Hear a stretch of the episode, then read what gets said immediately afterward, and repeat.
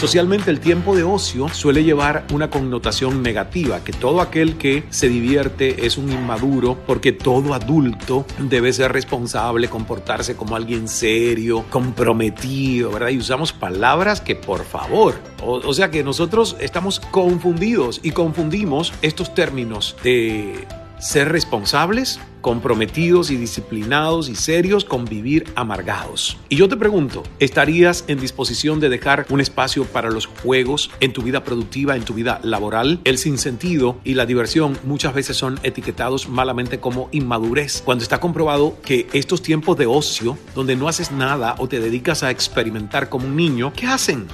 disparan la creatividad, nos revitalizan y nos permiten estar más enfocados. Demente positivo.